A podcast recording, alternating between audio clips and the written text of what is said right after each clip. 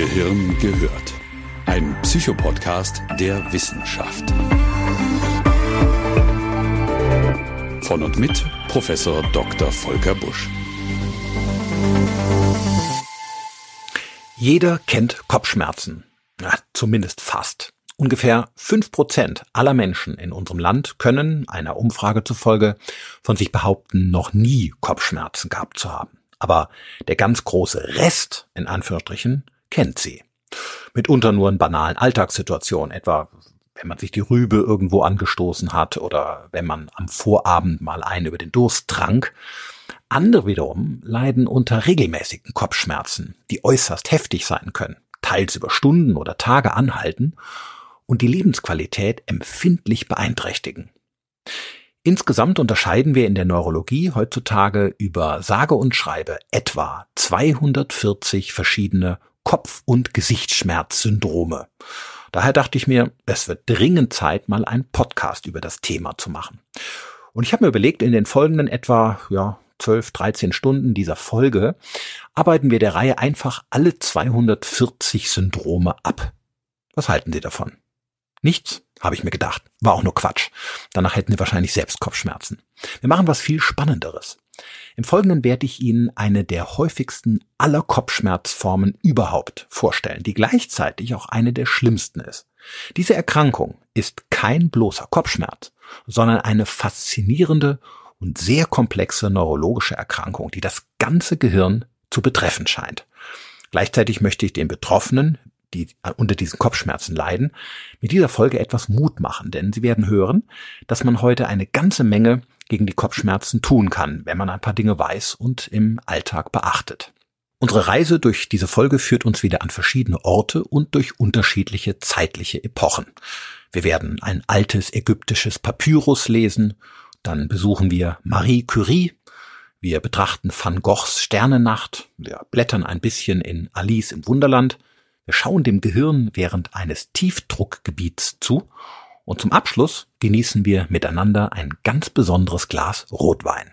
Also legen wir los.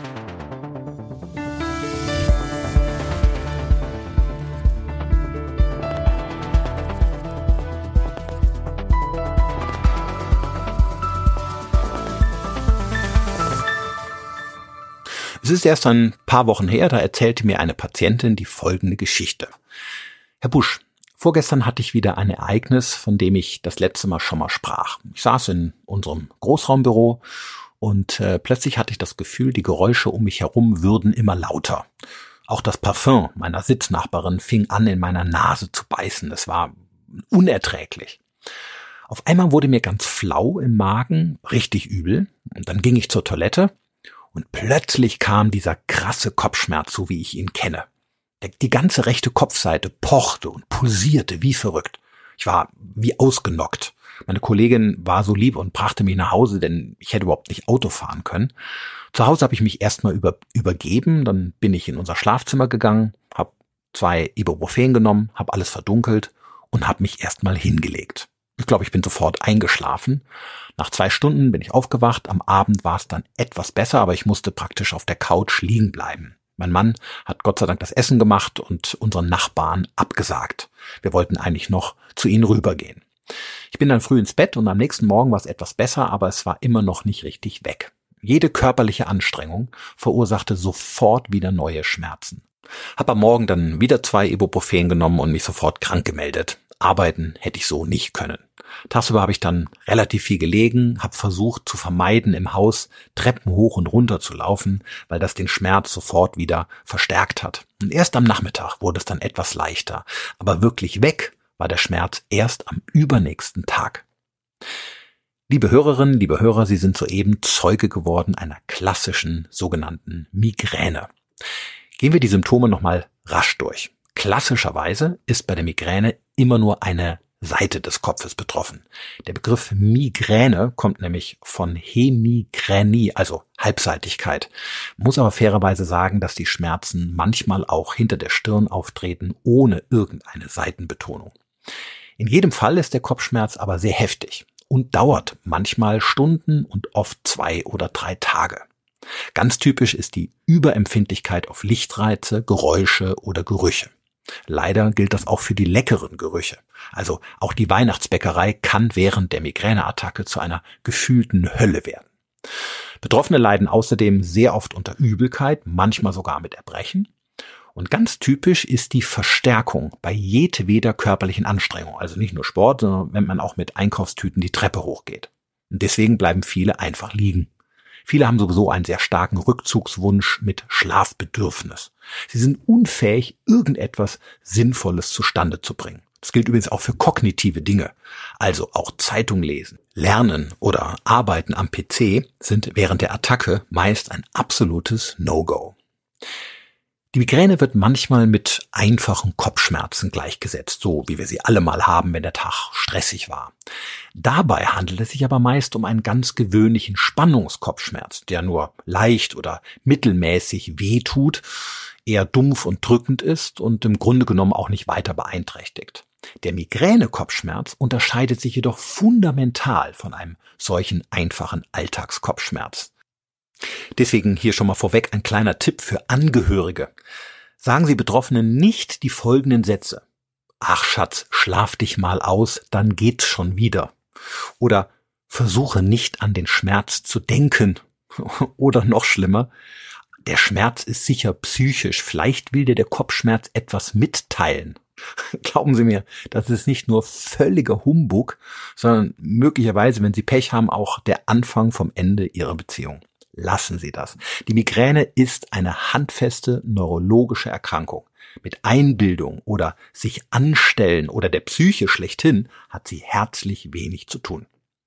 Und sie ist schlimmer, als man es sich als Nicht-Betroffener vorstellen mag.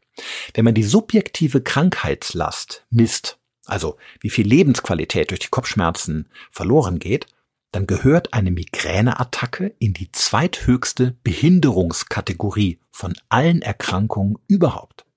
Die Migräne kostet zwar keine absoluten Lebensjahre, aber sehr viel Lebensqualität während der Lebensjahre. Und zwar deswegen, weil durch sie viele Dinge stark beeinträchtigt werden. Da ist zum Beispiel die Karriere, weil man aufgrund von ständigen Fehlzeiten häufig Probleme mit Kollegen oder mit dem Chef bekommt.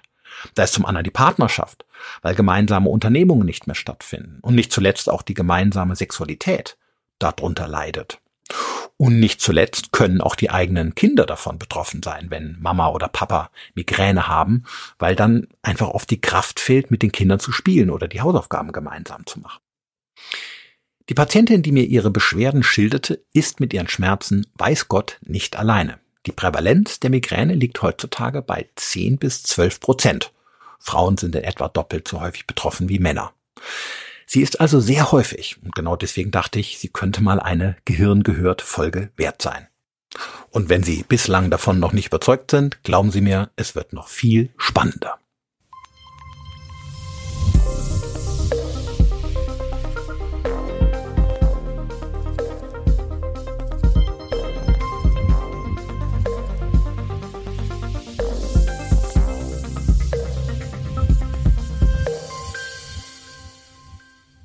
Bei ungefähr 20 Prozent der Migräniker passiert etwas höchst Sonderbares vor dem eigentlichen Kopfschmerz.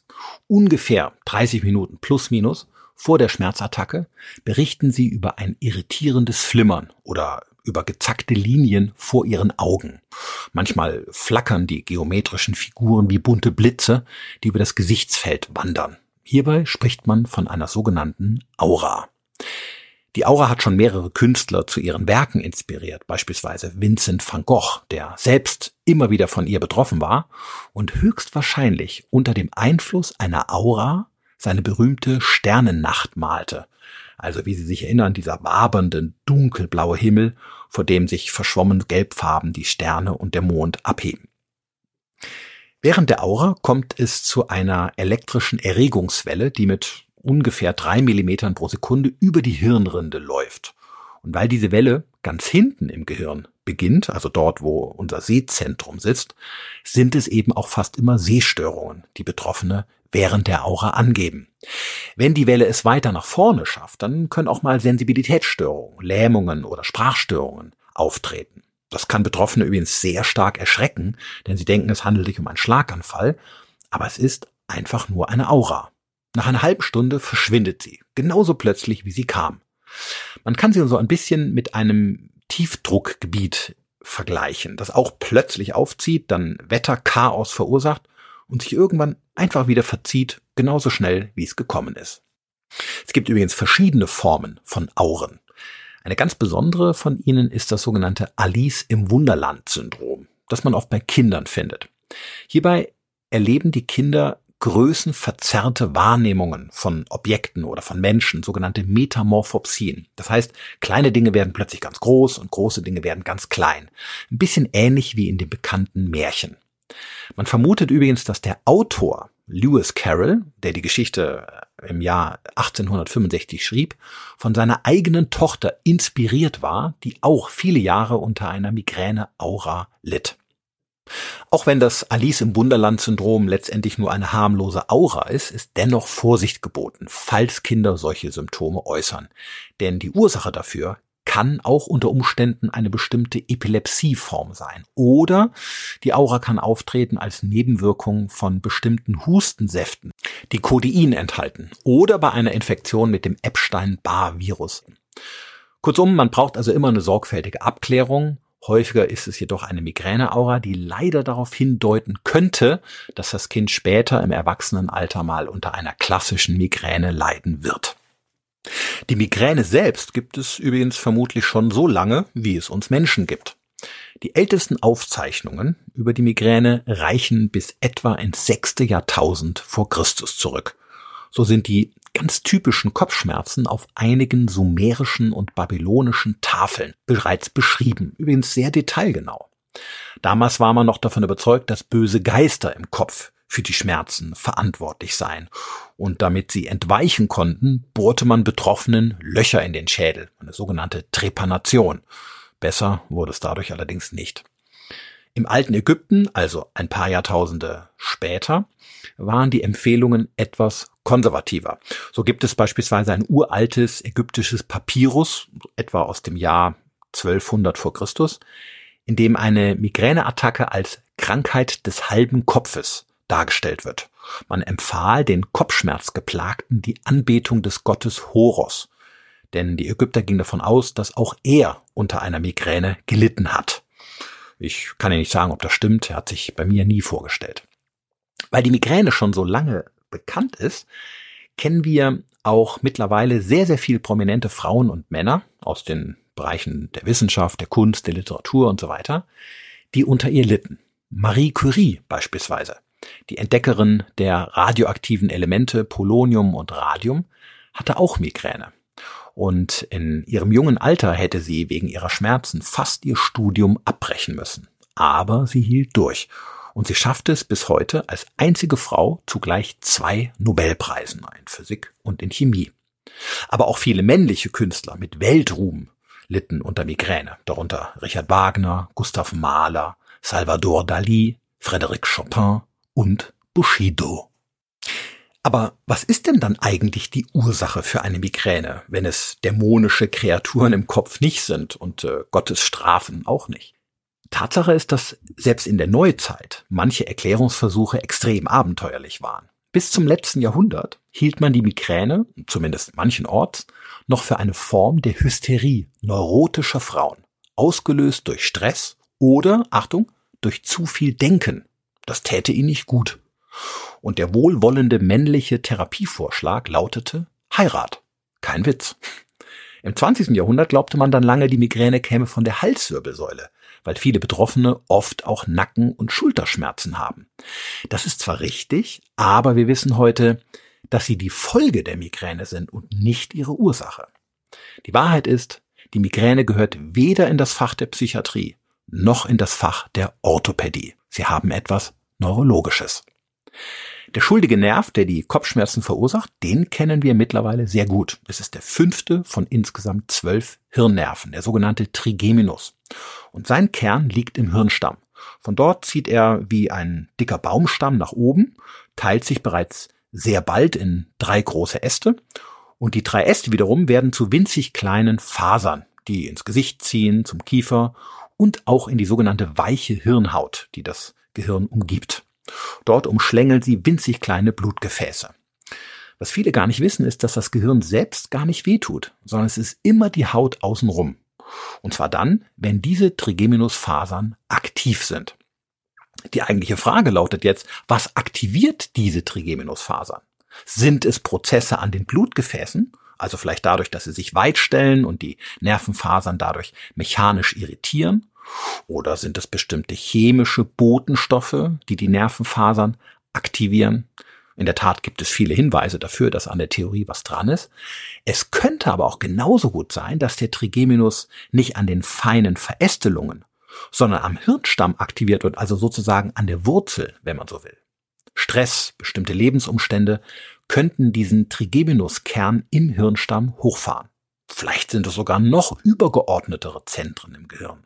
Neue Daten zeigen beispielsweise, dass ein sehr, sehr wichtiger Rhythmusgeber in unserem Zwischenhirn, der sogenannte Hypothalamus, funktionsgestört ist bei Menschen mit Migräne. Deswegen kommen die Kopfschmerzen vielleicht auch zu bestimmten Phasen des Tages, also am Wochenende oder bei Frauen oft um die Periode herum. In der Tat hat die Migräne nämlich sehr viel mit Rhythmen zu tun.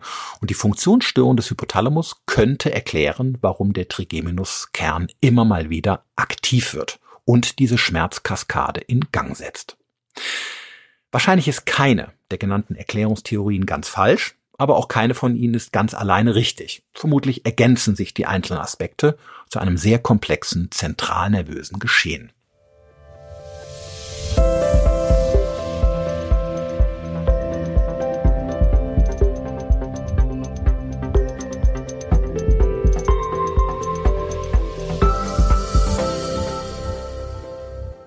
Was ebenfalls sehr faszinierend ist, ist die Tatsache, dass sich bei vielen Menschen mit Migräne einzelne Attacken triggern lassen. Das heißt, bestimmte Bedingungen lösen die Schmerzen aus. Beispielsweise Schlafmangel, Wetterumschwünge, Stress, Gehirn gehört, Koffeinentzug, Reizflut, Käse, Rotwein, Chips oder Schokolade.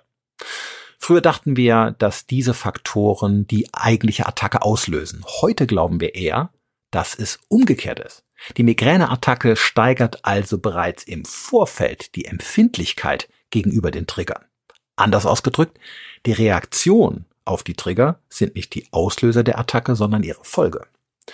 Tatsächlich beginnt die Migräneattacke nämlich schon etwa 48 Stunden vor dem eigentlichen Schmerz. Der Kopf tut noch nicht weh, aber Betroffene empfinden Lichtreize bereits als etwas blendender und Geräusche bereits als etwas lauter.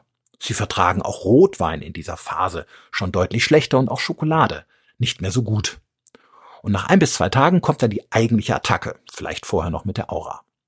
Und nach der Schmerzphase von ein, zwei oder drei Tagen fühlen sich Betroffene danach nochmal bis zu 48 Stunden lang erschöpft und wenig leistungsfähig. Die Kopfschmerzen dauern also vielleicht nur zwei bis drei Tage, aber die ganze Attacke dauert bis zu einer Woche. Danach ist dann ein paar Tage alles normal, bis zum nächsten Anfall. Ein sich ständig wiederholender Zyklus. Das macht die Migräne in der Neurologie einzigartig. Dass die Migräne so häufig ist, bringt uns zu einer ganz interessanten Frage. Haben die Kopfschmerzen vielleicht einen Sinn? Also, sie kann nicht nur schlecht sein, denn Erkrankungen, die ausschließlich nachteilig sind, die reduzieren sich evolutionsbiologisch auf eine spontane Mutationsrate von vielleicht 1 zu 100.000. Aber die Migränehäufigkeit liegt ja, wie wir bereits hörten, bei 1 zu 10. Sie ist also viel zu oft, um nur negativ zu sein. Irgendein Vorteil muss sie haben. Aber welchen?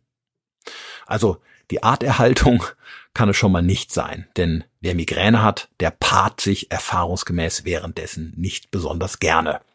Der bekannte Satz, ah Schatz, heute nicht, ich hab Migräne, ist kein Klischee, sondern er ist tatsächlich tägliche Beobachtung in Partnerschaften, bei denen einer von beiden von einer Migräne betroffen ist. Schmerz tötet jegliche Lust. Die Migräne hat dennoch glücklicherweise nicht zum Aussterben der Menschheit geführt. Was ist es also dann? Möglicherweise ist der Sinn der Migräne ein besonderer Schutz für das Gehirn. Denn wenn unsere Vorfahren schädliche Geruchsstoffe oder laute Geräusche übersensibel wahrnahmen, konnten sie ihren Organismus vor Schaden bewahren. Migräniker reagieren auch empfindsamer auf fehlende Mahlzeiten oder auf weniger Schlaf.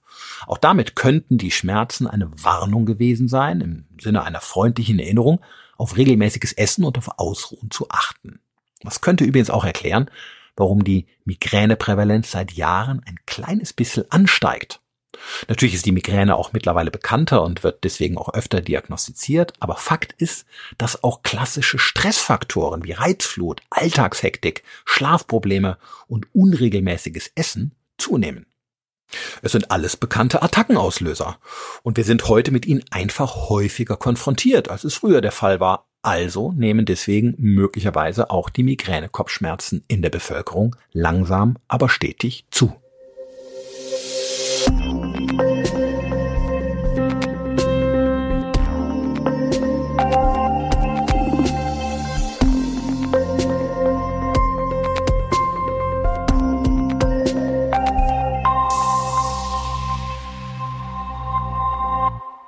Was kann man nun gegen seine Migräne tun? Die wichtigste Grundregel lautet, die Behandlung beginnt immer erst dann, wenn man andere, möglicherweise gefährliche Kopfschmerzen ausgeschlossen hat. Insofern sollten Betroffene, bei denen der Verdacht besteht, zuerst immer eine Fachfrau oder einen Fachmann aufsuchen, der zum Beispiel eine neurologische Untersuchung veranlasst, vielleicht ein Kernspinnen oder ein Labor macht. Erst dann geht's mit der Therapie los. Leider muss man hier grundsätzlich sagen, dass die Migräne an sich nicht heilbar ist. Sie begleitet Betroffene also meist über viele Jahre. Und trotzdem gibt es keinen Grund, den schmerzenden Kopf in den Sand zu stecken. Denn heute verfügen wir über fantastische Möglichkeiten, nahezu jedem in irgendeiner Form zu helfen. Das schauen wir uns einmal an. Die Medikamente mache ich im Folgenden nur im Ultraschnelldurchlauf. Keine Sorge, ich will Sie nicht langweilen. Viel wichtiger ist mir, was ich Ihnen im Anschluss verraten werde. Machen wir es kurz. Bei leichten Attacken gibt es einfache Analgetika, also Schmerzmittel, die Sie auch in der Apotheke bekommen. Also Sie kennen möglicherweise Paracetamol, Ibuprofen, ASS und so weiter. Und das ist auch völlig in Ordnung. Bei richtiger Einnahme und unter Beachtung von Nebenwirkungen und Kontraindikationen können Sie eine wirksame Hilfe bei leichten Attacken sein. Besser sind die sogenannten Triptane. Das ist eine Wirkstoffklasse, die ungefähr Anfang der 90er Jahre für die Migräne, man kann sagen, regelrecht erfunden wurde. Sie helfen viel schneller, sie helfen besser.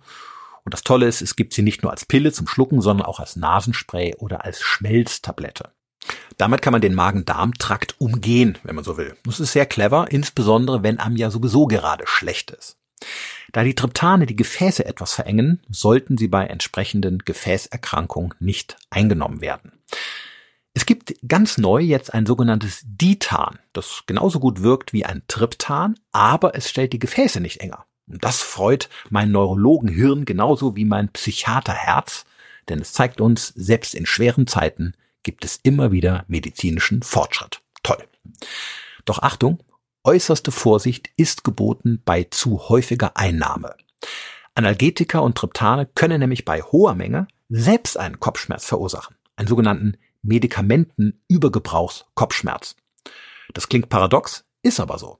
Die Folge ist, dass Betroffene denken, ich muss viel mehr Schmerzmittel nehmen, denn ich habe ja immer noch Kopfweh, schlucken mehr Tabletten und dadurch wird der Kopfschmerz letztlich immer stärker.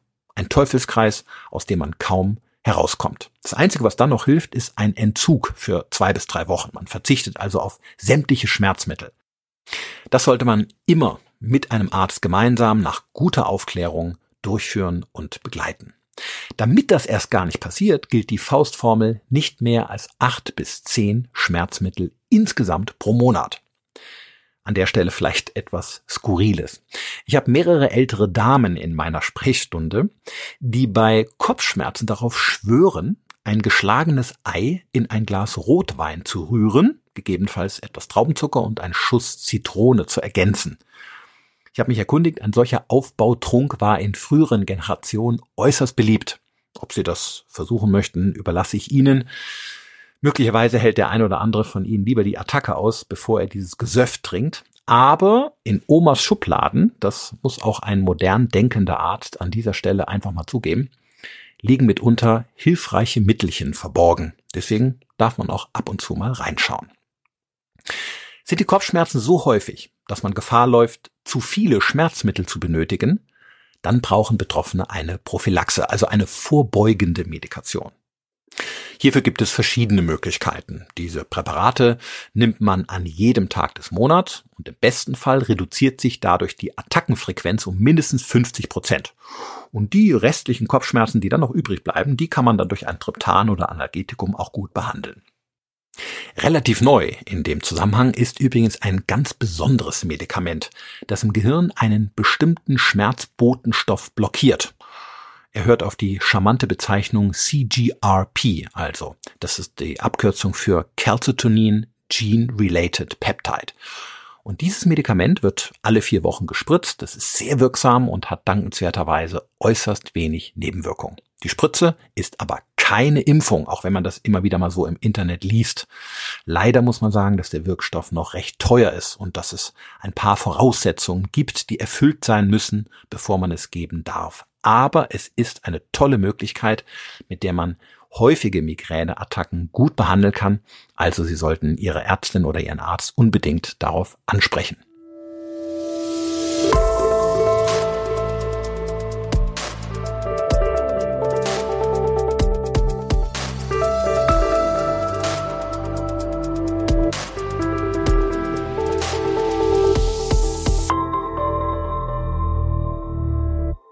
So schön es wäre, aber eine konsequente Behandlung der Migräne funktioniert ohne Medikamente nie wirklich ausreichend. Sie sind leider, das muss man in aller Deutlichkeit sagen, unverzichtbar. Und dennoch gibt es eine Reihe nicht medikamentöser Behandlungen, die sehr, sehr wertvoll sind und die nach meinem Dafürhalten viel zu wenig beachtet werden. Daher möchte ich Ihnen noch ein paar wirksame Methoden vorstellen, die Sie nutzen können bei Migränekopfschmerzen. Eine Bemerkung möchte ich aber kurz vorweg schicken. Bitte seien Sie auf der Hut. Unbedingt. Leider gibt es da draußen nämlich eine breite Palette vermeintlicher Heilmethoden, deren Bewerbung Menschen mit Kopfschmerzen lauter Flöhe ins Ohr setzt. Und glauben Sie mir, Flöhe helfen nicht bei Kopfschmerzen. Ich hatte beispielsweise mal einen Patienten, der sich im Internet sogenannte elektrische Entstörungschips verkaufen ließ. Das waren selbstklebende Elektrochips, also etwa in der Größe unseres früheren 5-Mark-Stückes, die er sich laut Herstellerangaben auf elektronische Geräte kleben sollte, also Laptop, Fernseher, Kühlschrank und so weiter. Und die Chips, so hieß es, würden den Strom um 90 Grad nach rechts drehen, was die Migräne verlässlich reduzieren würde. Sie können mir glauben, die Therapie ging verlässlich daneben, kostete aber ganz verlässlich 40 Euro pro Chip, von denen er sich acht Stück hatte andrehen lassen. Von dem Geld hätte man viel Rotwein mit Ei trinken können. Solcher Quatsch ist leider, glauben Sie mir, kein Einzelfall, denn wo eine Nachfrage leidender Menschen ist, da ist immer auch ein Markt, der damit sein Geld verdient und völlig schwachsinnige Methoden anbietet, die zwar alle wissenschaftlich klingen, keine Frage, aber dennoch Humbug sind. Jetzt könnte man sagen, ist doch egal, vielleicht hilft es ja. Das ist aber falsch. Natürlich darf man immer offen bleiben und Verschiedenes ausprobieren, aber viele dieser angeblichen Behandlungen sind sehr, sehr teuer, haben oftmals selbst Nebenwirkungen oder sie verzögern eine wirksame Therapie, wodurch alles letztlich immer schlimmer wird.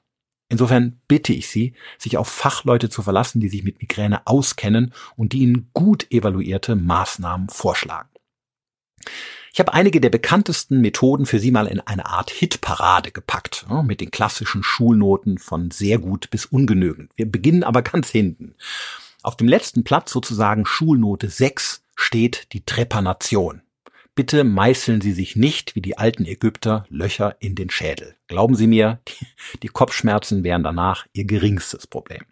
Auf Platz mangelhaft ist, das muss man leider so deutlich sagen, die Homöopathie. Es ist allein der Glaube daran, der hierbei in seltenen Fällen eine geringe Wirksamkeit hat.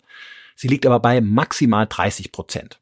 Natürlich ist Placebo auch schon was im Leben und die Nebenwirkungsrate ist bei Homöopathie zugegeben recht gering, aber eine schwere Migräne werden Sie mit Homöopathie niemals, und ich traue mich das hier so klar und deutlich anzusprechen, behandeln können. Also Finger weg. Das mangelhaft teilt sich die Homöopathie übrigens mit einer strengen Ernährungsumstellung. Die ist meist nämlich sehr, sehr anstrengend, kann viel Lebensqualität kosten und hilft nur selten wirklich anhaltend. Zugegeben, in manchen Fällen kann das Weglassen von histaminhaltigen Nahrungsmitteln, eine geringe, meist aber nur vorübergehende Linderung bringen. Also der Verzicht auf Wurstwaren, Meeresfrüchte, reife Käsesorten, Hülsenfrüchte, Tomaten und Erdbeeren. Aber ganz ehrlich, ob sie einen solchen Verzicht wirklich möchten und dann auch noch am besten ein Leben lang durchhalten wollen für einen so geringen Effekt, das ist eine andere Frage. Auf dem Platz ausreichend kommt Botulinumtoxin. Zugelassen ist es zwar nur bei der chronischen Migräne, also wenn die Kopfschmerzen an mindestens jedem zweiten Tag im Monat auftreten, und selbst dann ist die wiederholte Injektion ungefähr alle drei Monate auch nur bei einem Teil der Patienten wirksam, aber das kann man in schweren Fällen durchaus versuchen. Befriedigend sind physiotherapeutische Anwendungen, einschließlich Massagen, Manualtherapie oder Akupunktur. Die Studienlage ist insgesamt leider eher dürftig und die Ergebnisse sind auch ja im besten Fall mittelmäßig. Man muss auch sagen, dass viele das ganze Herumhantieren an der Wirbelsäule oft als unangenehm empfinden und sie haben das Gefühl, dass dadurch die Beschwerden eher noch stärker werden. Aber das gilt es im Einzelfall auszuprobieren. Wer ein guter Manualtherapeut ist oder wer sich auf Akupunktur wirklich versteht, der kann Betroffenen oft eine gewisse Hilfe sein. Auf Platz zwei mit einem wirklich guten Gut ist die körperliche Bewegung. Regelmäßiger Sport reduziert die Migränehäufigkeit im Laufe von ein paar Monaten sehr zuverlässig. Außerhalb der Attacke versteht sich, innerhalb ist er natürlich kaum auszuhalten. Wichtig bei der körperlichen Bewegung ist, sich nicht vollständig zu verausgaben. Also am besten sind lockere Ausdauersportarten wie Schwimmen, Laufen, Fahrradfahren oder Wandern, vorzugsweise mehrmals in der Woche. Kampfsport oder Kraftsport sind meist leider nicht gut wirksam. Und auf Platz eins mit einer sehr, sehr guten Wirksamkeit ist, Achtung, tada, die Reduktion von Stress. Das muss ich aber ein bisschen erklären, denn gemeint ist hier nicht ein klassisches Stresstraining. Natürlich kann eine Muskelrelaxation oder auch eine Meditation sehr sinnvoll sein. Es sind sehr hilfreiche Methoden, um sich zu entspannen und Druck abzubauen und ich empfehle das auch jedem meiner Patienten auszuprobieren. Aber entscheidend bei einer gehirngerechten Entspannung ist etwas ganz anderes.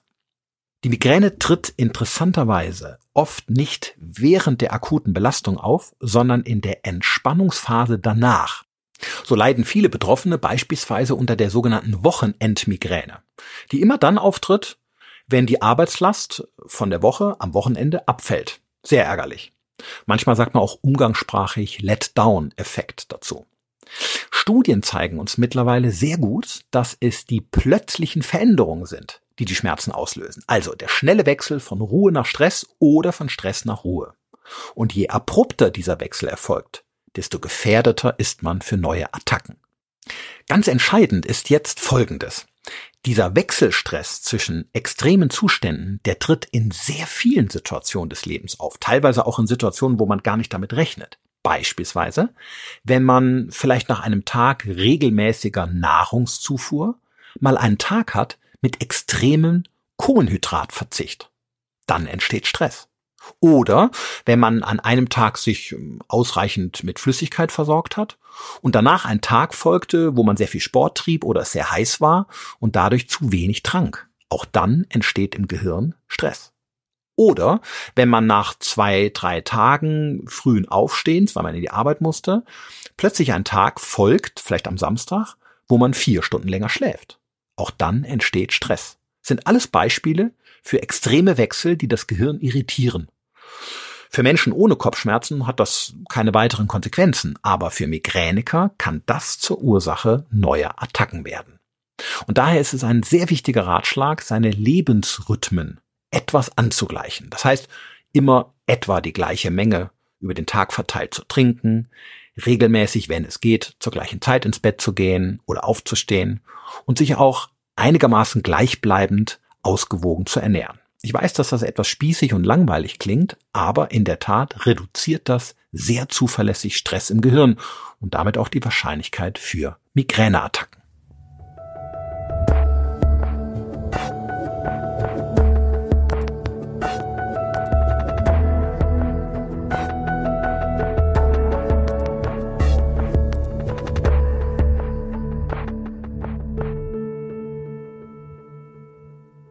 Liebe Hörerinnen, liebe Hörer, wie Sie gehört haben, ist die Migräne eine äußerst komplexe, aber sehr spannende, wenn auch leider noch nicht vollständig erforschte neurologische Erkrankung.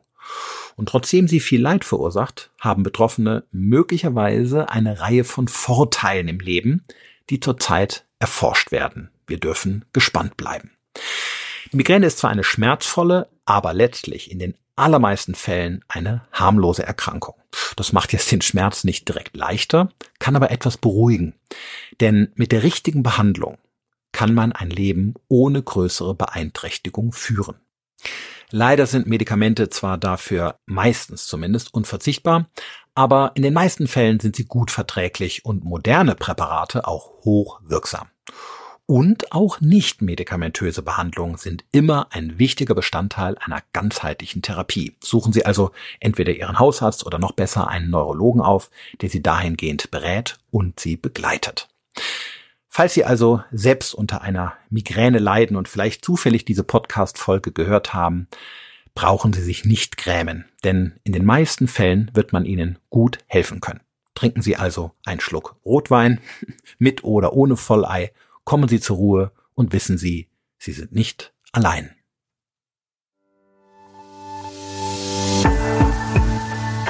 Gehirn gehört. Ein Psychopodcast der Wissenschaft. Weiterführende Informationen finden Sie auf www.drvolkerbusch.de.